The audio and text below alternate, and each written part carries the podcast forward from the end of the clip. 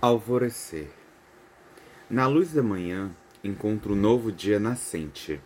Uma manhã cadente traz nova pulsão. Transformação e desconstrução. Quer refazer uma narrativa insossa. Certa feita, uma criança perdeu-se num mundo cujas sombras e ideais ela mesma construiu. Arruinou-se na melancolia e tristeza crescente. Aprisionou-se em sua dor, ao flagelo, ao seu flagelo.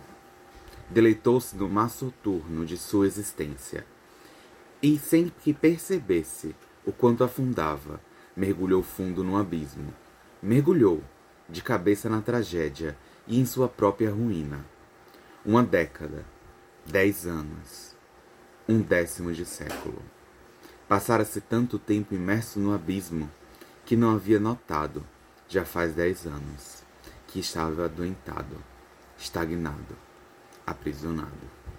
Pudera, de tanto ser baleado pelo viver, foi perdendo a vitalidade que o movia. Foi perdendo a vitalidade.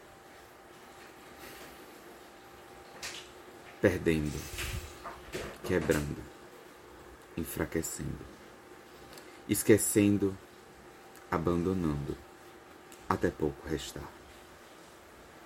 Essa é a história de uma criança cujos olhos, cujos olhos perderam as cores e o brilho, cuja postura curvou-se subordinada à vida, cuja ambição perdeu-se diante da depressão.